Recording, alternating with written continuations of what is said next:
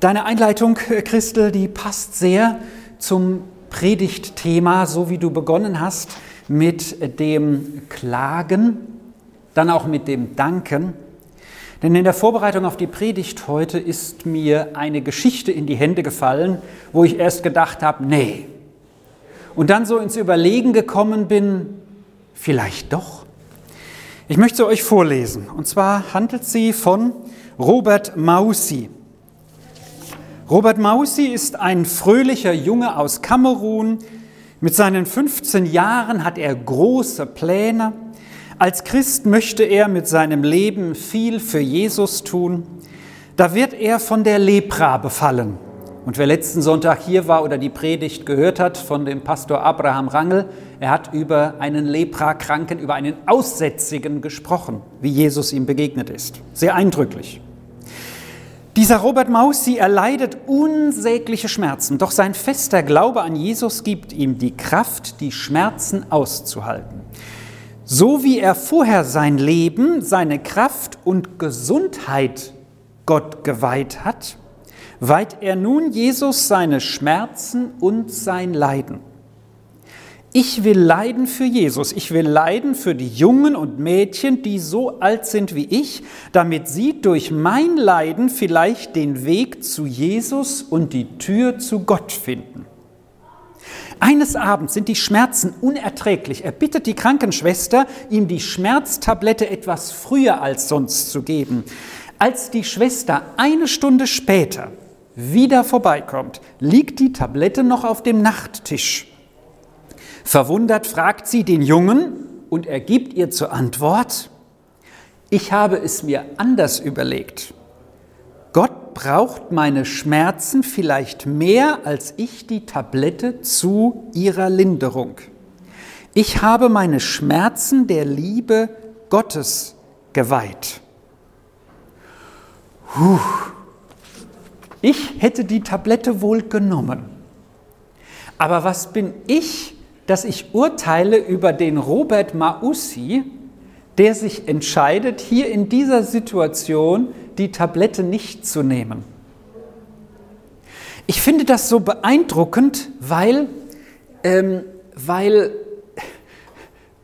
dieser junge Mann mit 15 Jahren er diesen Aussatz, dieses Lepra bekommt daran nicht an Jesus verzweifelt, sondern er eine Kehrtwende macht und sagt, ihr wisst, wie das ist, als wir jung waren, ja? Oder die, die noch im Gottesdienst eben waren, die haben das Leben noch vor sich. Ja? Die haben Pläne. Und was hatte ich für Pläne? Noch bevor ich zum Glauben kam an Jesus, da wollte ich erst Sportreporter werden, dann Fluglotse, dann wollte ich äh, Comiczeichner werden, dann Regisseur, da bin ich aber immerhin Aufnahmeleiter geworden, das ist die kaufmännische Seite von diesem künstlerischen, ne? bis ich, als ich dann zu Jesus fand, gesagt habe, was sind meine Prioritäten, mich entschieden hatte, also als Aufnahmeleiter beim Fernsehen mit so einem unsteten Job, weißt du nie, was am Wochenende ist, das war damals damals dieser Teil auch meines Berufes. Nein, ich will, dass meine Lebenspriorität auch für den Sonntag, für den Gottesdienst Zeit lässt. Und so habe ich meine Lebensprioritäten geändert. Aber ihr wisst doch, ihr habt doch auch alle Pläne gehabt. Und dieser Robert, der hat Pläne. Und der ist noch jung und wird krank und weiht seine Schmerzen Jesus. Ich weiß von euch, einige haben starke Schmerzen. Ja? Auch von denen, die hier nicht im Gottesdienst heute sind. Und ich hatte auch schon Schmerzen. Ja? Ich hatte äh, im, im Rahmen meiner Krebsbehandlung, Therapie, ähm, nach Chemotherapie, das ist wirklich, um es auf gut Deutsch zu sagen, richtig scheiße. Ja? Dann liegst du im Bett und wenn du den Darm operiert bekommen hast, weißt du nicht, ob der Weg zum Klo noch reicht. So, also es gibt Dinge, wo du den Herrn bittest, hilf. Schmerzen. Aber als ich diese Geschichte von diesem Robert Mausi jetzt lag, las, da dachte ich mir, so weit war ich nicht. Also ich kann mich innerlich nicht so daran erinnern, wie habe ich Gott meine Schmerzen geweiht. Und ich möchte in den nächsten Predigten, die ich halte, das nächste wird dann an Ostern sein, Nächsten Sonntag, Elvira, bist du an der Reihe. Dann kommt Richard Krüger wieder zu uns. Er wird in Ibersheim predigen. Ja, dann werde ich an Ostern wieder mit uns zusammen sein. Wir sind also da. Wir werden dann, wenn alles klappt, zum ersten Mal im Park sein, weil hier Gottesdienst ist. So, also ich möchte bei den nächsten Predigten, die ich halte, einen Oberbegriff mit uns, äh, mit uns näher kommen, nämlich das Thema Gottes Kraft. Gottes Kraft. Und heute ist Gottes Kraft Teil 1. Gottes Kraft, meine Schwäche. Gottes Kraft, meine Schwäche. Irgendwie hat mich das als erstes Thema sehr bewegt. Ich will das nehmen, weil ich glaube, dass für uns alle super praktisch ist. Super praktisch.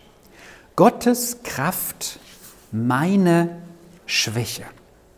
Und ich bin auf das Thema gekommen, weil ich immer wieder von Paulus gelesen habe, dass er auf Jesus hinweist und in dem Zusammenhang gesagt hat, das, was ihr erlebt in meiner Verkündigung, und ich nehme Paulus als Vorbild, in meiner Verkündigung habe ich euch nicht überredet mit tollen Worten, mit meiner tollen Rhetorik, weil ich so gut reden kann, sondern mit Erweisen der Kraft Gottes. Mit Erweisen der Kraft Gottes. Bei Jesus hört man in der Bibel sogar, dass seine Worte Kraft hatten. Mehrere Stellen, die bezeugen, dass die Menschen, die Jesus gehört haben, gesagt haben, das ist ja unfassbar. Hier redet nicht einer wie die Rabbiner, also wie die Lehrer damals zu mir, sondern da redet einer mit Vollmacht. Und da steckt auch Kraft dahinter. Und dieses Wort für Kraft ist in der Bibel meistens das Wort, das Dynamis heißt. Vom Dynamo wisst ihr das vielleicht. Ich vermute mal, im Spanischen gibt es das auch oder im Portugiesischen Dynamo, Dynamis, ich weiß es nicht. Dynamo ist, ja? Bitte? Dynamico. Dynamico? Dynamico. Das ist Kraft. Und der Dynamo bei den Fahrrädern von früher, ne, da hat man den noch so dran geklippt ans Fahrrad, ne, an den Reifen. Und der Dynamo hat die Kraft vom Reifen mit so einem kleinen Rädchen über ein Kabel umgeleitet in die Licht, ins Licht, damit die Lampe geleuchtet hat. Wisst ihr, ich bin zu dumm, ich verstehe viele Dinge nicht. Wie das funktioniert, dass Kraft von einem Reifen über ein Rad durch ein Kabel in eine Lampe fließt und die brennt, ich bin nicht gut genug da drin, das wirklich zu verstehen. Ich habe auch nie verstanden, wie ein Faxgerät funktioniert. Ja? Wie kann das sein? Ich schiebe wo ein Blatt rein und dann ist da nur eine Leitung, die geht irgendwo in die Welt und kommt da wieder als Blatt raus. Ich habe es nie verstanden. Mittlerweile müssen wir es auch nicht verstehen. Faxgeräte gibt es nur noch bei der Post, wo ich arbeite. Da muss man, wenn man zu früh abbricht, ein Fax schicken. Das ist noch antiquarisch. Ne? Die jungen Leute wissen ja schon gar nicht mehr, was ein Fax ist. Aber es gibt so viele Dinge, die ich nicht verstehe. Und ich muss auch nicht alles verstehen. Aber was ich weiß, Gottes Kraft, Dynamis, durchzieht die Bibel und soll auch unser Leben durchziehen. Und das Thema heute ist, Gottes Kraft, Gottes Kraft, meine Schwäche. Was hat das miteinander zu tun? Gottes Kraft und meine Schwäche. Ich beginne mal in Römerbrief im 15. Kapitel, wo Paulus davon spricht, dass er ähm, in seinem Dienst sagt, äh, dass die Kraft, die er eingesetzt hat, die Kraft, die er eingesetzt hat, muss ich mal gucken, wo ich mein Konzept jetzt versteckelt habe. Ich glaube, ich habe es da drüben. Naja, gut, ich werde darauf kommen, dass die Kraft Gottes im Römerbrief im 15. Kapitel ist das geschrieben, eine Kraft ist, die, bitte? Römer 15, genau, Römer 15, eine Kraft, die von Gott kommt.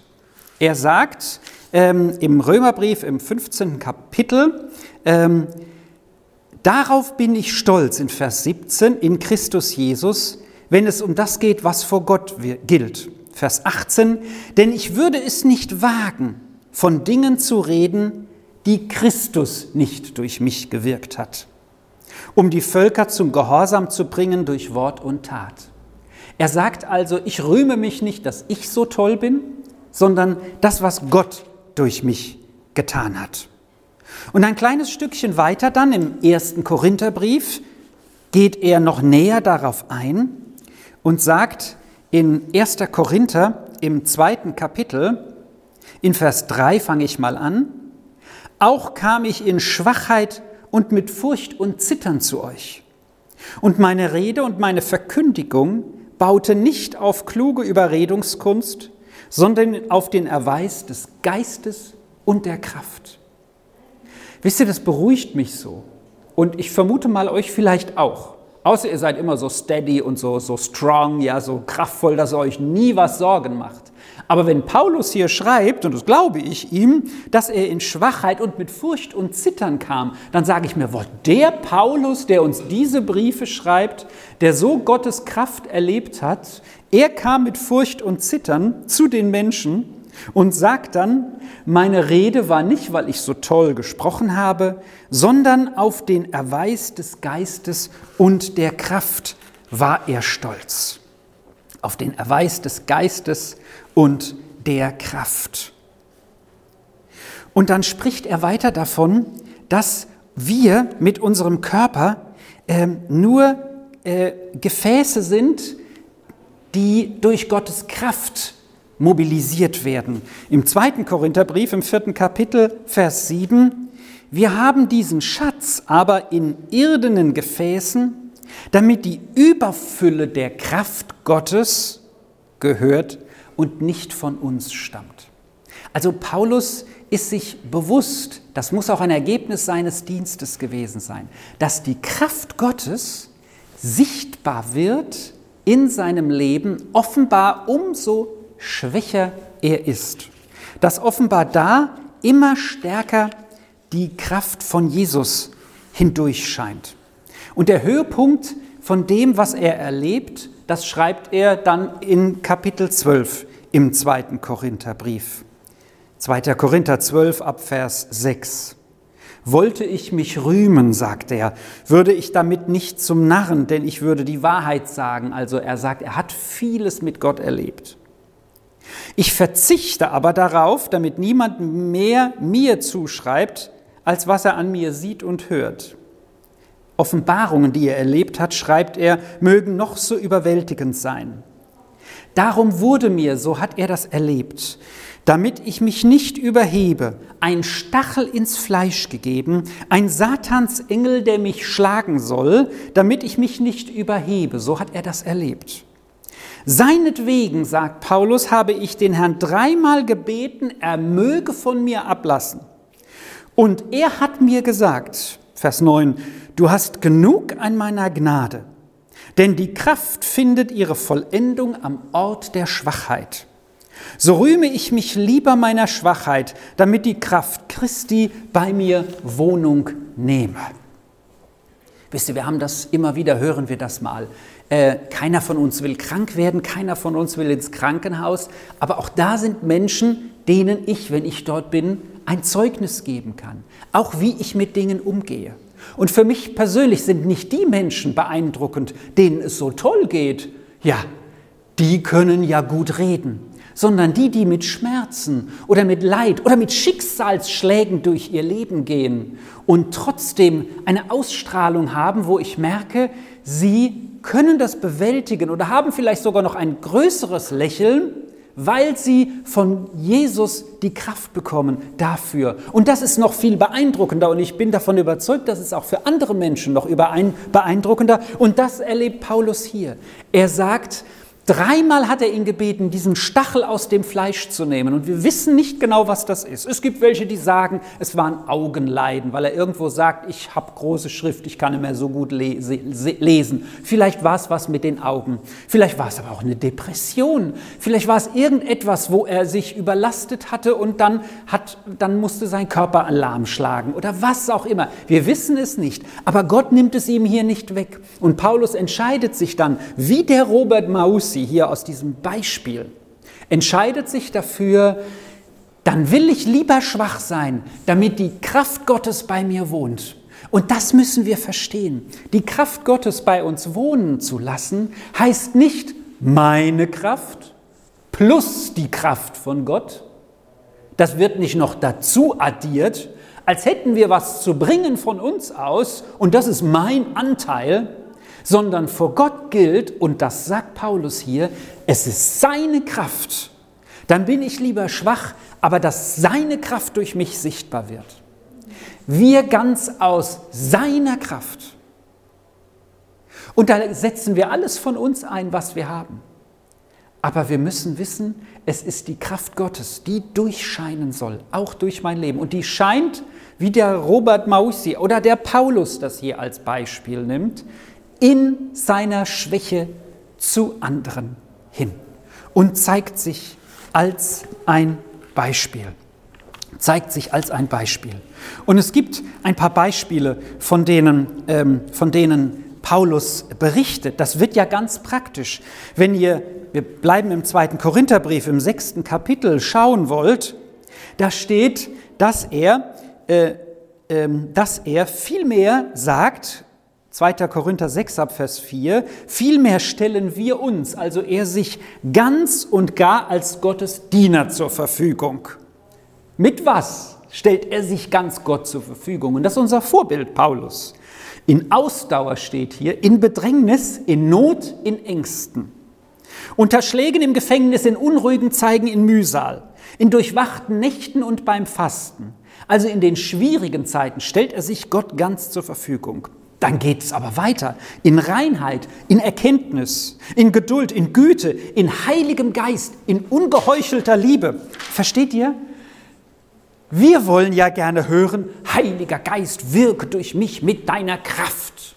Und es geht ja hier noch weiter im Heiligen Geist, im Wort der Wahrheit, in der Kraft Gottes. Mit den Waffen der Gerechtigkeit, in der rechten und in der linken, die Waffenrüstung Gottes. Ob wir anerkannt oder abgelehnt, verleumdet oder gelobt werden. Also Paulus sagt, es ist nicht entscheidend für mich geworden, und das war für Paulus bestimmt auch ein Prozess, bin ich anerkannt von Menschen, bin ich nicht mehr wert.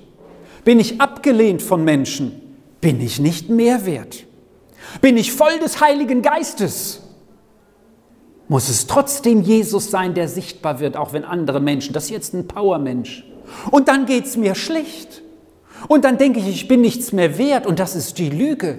Denn dann kann ich genauso und bin genauso Gottes Ausweiskarte vor der Welt. Das hat Paulus erkannt. In, in Mühsal, in Not, in Fasten, in den schlimmsten Zeiten und in den kraftvollsten Zeiten, wo er mit der Waffenrüstung Gottes um sich geschlagen hat, im geistlichen Kampf und Siege errungen hat. Auch das alles aus der Kraft Gottes heraus. Und wir wollen häufig nur das Positive sehen, die Kraft Gottes im Heiligen Geist und dann spüren wir Offenbarung und alles Mögliche. Und das ist auch toll. Aber was ist mit den anderen Zeiten? Genau in den Zeiten ist Gott auch da. Und das ist etwas, das wir lernen müssen, was ich lernen muss, dass auch ein Gottesdienst hier doch nicht für die Gesunden ist. Hier sind doch nicht nur die, die gesund sind, hier sind auch die, und Gottesdienst ist für die da, die sich gerade so herschleppen. Das ist doch hier der Ort, wo wir auftanken, wo wir gekräftigt werden. Wo wir nicht kommen müssen, ich muss jetzt das und jenes bringen, dann kann ich zum Gottesdienst kommen. Und allen danke, die was fürs Buffet heute mitgebracht haben. Aber wenn du nichts mitbringst und dich gerade so unter der Teppichkante hierher schleifst, dann bist du genauso wertvoll. Und dann ist das genauso der Ort für dich. Da gibt es nicht ein weniger oder mehr, sondern egal wie es uns geht. Paulus hat die schlimmsten Zeiten auch erlebt. Er wurde gesteinigt, für tot gehalten und so weiter. Und mit allem dem preist er den Herrn, egal wie es ihm geht. Egal, ob er strotzt von Kraft und Menschen ihn loben oder ob sie ihn, äh, ob sie ihn ablehnen und sagen, was für ein Schwächling, wie er auch mal an einer Stelle sagt, er ist schwach. Und wisst ihr, was der, was der Schlüssel für mich zu diesem Ganzen ist? Den Schlüssel finden wir in dem, was Jesus selbst über seine Beziehung zu Gott sagt. In Johannes 5, im fünften Kapitel im Evangelium, äh, ist bei mir das überschrieben, die Vollmacht des Sohnes. Eine tolle Überschrift. Aber das ist nur die Überschrift in meiner Bibel. Bei euch gibt es vielleicht eine andere Überschrift. Aber die Überschrift passt super. Die Vollmacht des Sohnes. Woher kommt die Vollmacht des Sohnes? Vers 19, da geht dieser Abschnitt los. Da entgegnete ihnen, also die, die ihn, um ihn waren, Jesus, Amen, Amen, ich sage euch, der Sohn kann nichts von sich aus tun, es sei denn, er sehe den Vater etwas tun. Denn was dieser tut, das tut in gleicher Weise auch der Sohn. Jesus macht den Menschen hier klar, ich als Sohn Gottes, und er war ja der Sohn Gottes, er war ja ganz Mensch wie du und ich und ganz Gott, mit einem Unterschied, ohne Sünde, mit dem Unterschied zu uns. Er hat Hunger gehabt, er hat geweint, er hat größte Not gehabt und große Freude. Er hat kein Wunder für sich, für sich übrigens selbst getan, sondern nur für die anderen. Ja? Und er wusste sich im Willen Gottes, hat aber auch immer wieder, das wissen wir, die Einheit mit Gott gesucht, so wie wir das auch brauchen, im Gebet, in persönlicher Zeit mit Jesus, in der Gemeinschaft im Gottesdienst, im Miteinander, im gegenseitig etwas zusprechen, auch hoffentlich im Hören dieser Predigt. Er sagt, ich kann nichts tun, es sei denn, ich sehe es den Vater tun. Wie ist es denn mit uns? Wie wird denn unsere Schwäche zur Kraft Gottes? Weil wir irgendeinen Blödsinn machen. Nein, weil wir uns mit Gott verbinden und weil Jesu Kraft dann durch uns wirkt. Am Ende von diesem Kapitel über die Vollmacht äh, oder diesem Abschnitt in Johannes 6, Vers 30 heißt es, ich kann, sagt Jesus, von mir aus nichts tun. Wie ich höre, so richte ich. Und mein Gericht ist gerecht, weil ich nicht meinen Willen tue, sondern den Willen dessen, der mich gesandt hat.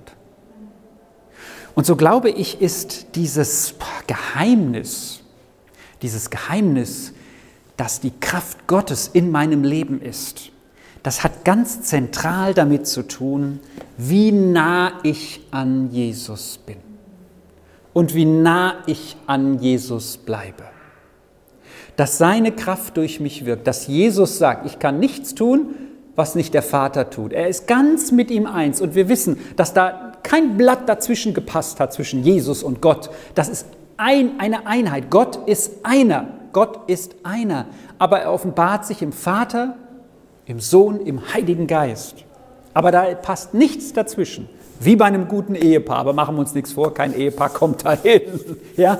Ähm, und keine Beziehung, keine Freundschaft.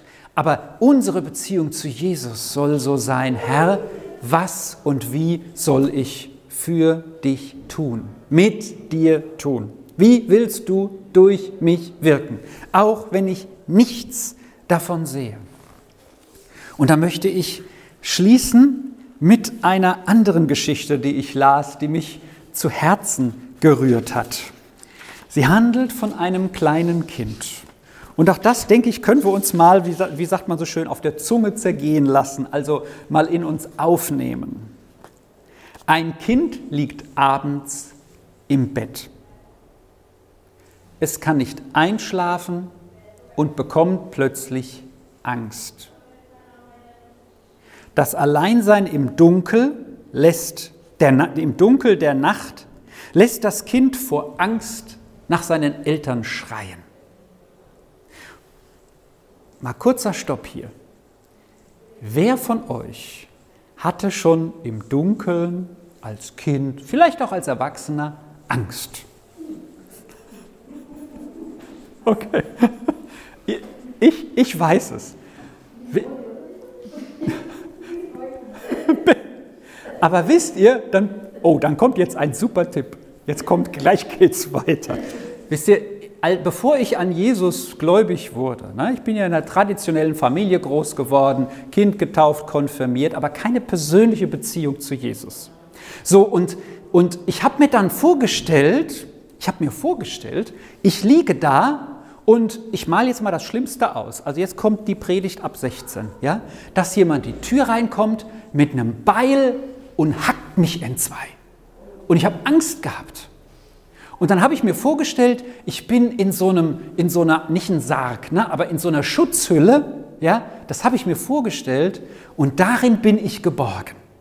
Und das habe ich mir vorgestellt und dann habe ich mir vorgestellt, wie dann, wie dann das, der Böse mit dem Hackebeil kommt. Wahrscheinlich habe ich auch mal zu viel Aktenzeichen XY ungelöst geguckt oder was es so alles als schlimme Sendungen gab. Auch da könnte ich euch was erzählen. Ja? Ich habe auch Angst gehabt, dass Dinosaurier bei mir ins Zimmer kommen. Wirklich, die, die mich auffressen. Als Kind. Das war bei meinen Großeltern oben unterm Dach. Ich habe Ängste gelitten im Bett. Ja? So, aber was stellt man sich so alles vor, wenn man noch keine Beziehung zu Jesus hat, als Schutz? Aber dann konnte ich schlafen. So, und jetzt kommen wir zu diesem Kind. Das Alleinsein im Dunkeln des, der Nacht lässt das Kind vor Angst nach seinen Eltern schreien. Die Eltern können im Kinderzimmer Licht machen und nun das Kind allein lassen. Option 1. Sie können aber auch, Option 2, im Dunkeln bei dem Kind bleiben und es durch ihre Gegenwart beruhigen. Das kostet natürlich Zeit. Da kann man nicht wieder ins eigene Bett hüpfen. So wird das Kind aber, wenn die Eltern beim Kind sitzen bleiben, Vertrauen fassen und die Angst überwinden, obwohl es dunkel ist. Vertrauen ist keine eigene Kraftleistung gegen die Schwäche der Angst, sondern ein Vertrautwerden mit dem Helfer gegen die Nöte und Ängste des Lebens. Mich berührt das. Habe ich noch nie so drüber nachgedacht. Gott macht nicht immer gleich Licht, wenn wir uns im Dunkel der Welt und in der Finsternis des Lebens fürchten.